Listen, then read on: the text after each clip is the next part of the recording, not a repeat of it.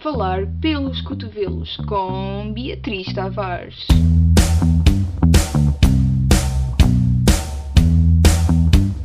Foda-se, mas esta gaja não se cala.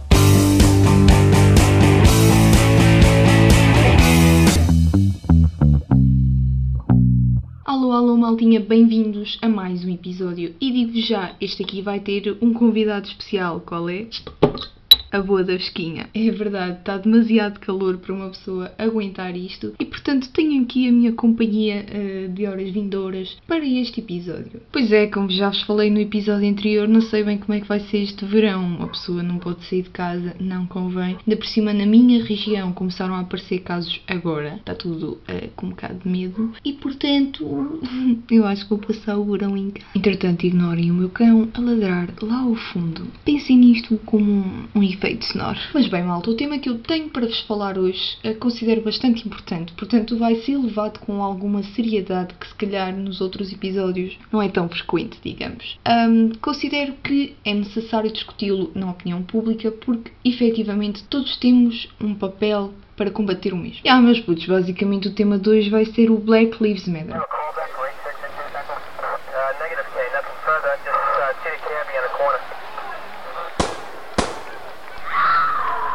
Este cenário foi um bocado sinistro, admito.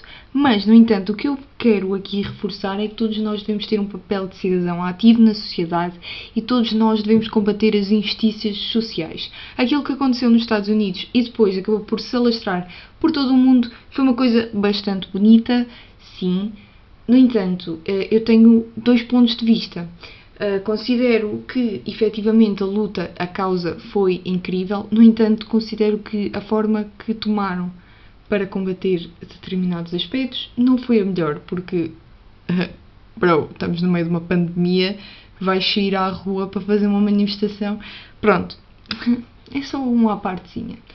Uh, no entanto, uma coisa que me está a chatear de certa forma é que todos nós uh, fizemos bastante alarido em relação à causa, no entanto, passado uma, duas semanas, calou-se tudo. Nunca mais vi publicações nas redes sociais, nunca mais vi manifestações, ainda bem, sou sincera, nunca mais vi uh, nenhum tipo de luta em relação à causa. Ou, se calhar, epá, até vi vandalizarem assim estátuas.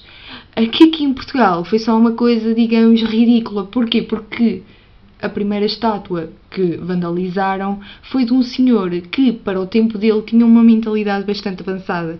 O padre António Vieira, não sei se conhecem, mas ele sempre defendeu os colonizados. E portanto, yeah, já, já me desviei bué do tema, já estou, não sei onde, já estou a falar de uma coisa bué distinta, mas a verdade é essa. Eu achei bastante bonito, achei uh, uma luta que não só teve que acontecer, como deveria continuar a acontecer, uh, e tenho mesmo efetivamente pena de se calhar ter sido algo, algo ligado ao populismo. Opa, eu não sei se vocês viram algumas publicações, uh, provavelmente no YouTube, uh, na verdade, de pessoas que estavam no meio da manifestação a correr risco de vida e quando questionadas pelo jornalista, uh pelo journalist, amazing job, uh, o que é que estavam ali a fazer, elas nem tinham assim uma resposta mesmo fundamentada, mesmo, epá, não tinham espírito crítico nenhum.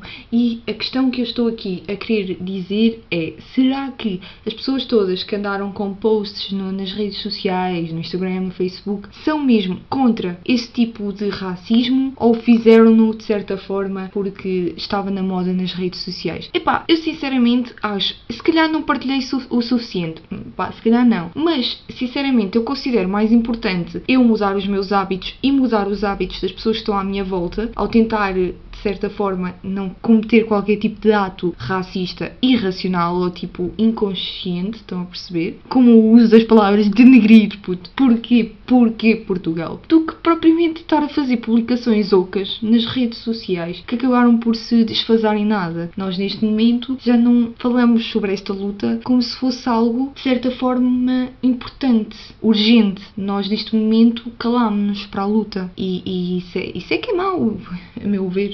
Mas, yeah, malta, vocês estão aí desse lado e como costumam ouvir, devem ter reparado que este episódio foi demasiado sério. Para aquilo que eu normalmente sou e faço, não é? Pois é, é verdade, eu sei que foi sério, mas eu também achei que era um tema que não podia ser debatido de outra forma qualquer. Portanto, já, olha, desculpem, desta vez não pude pôr memes e o caraças, nem o churreca aí no meio, estão a perceber? Mas preparem-se que o próximo episódio vai ser bombástico. Portanto, já sabem, fiquem desse lado e vemo-nos no próximo episódio.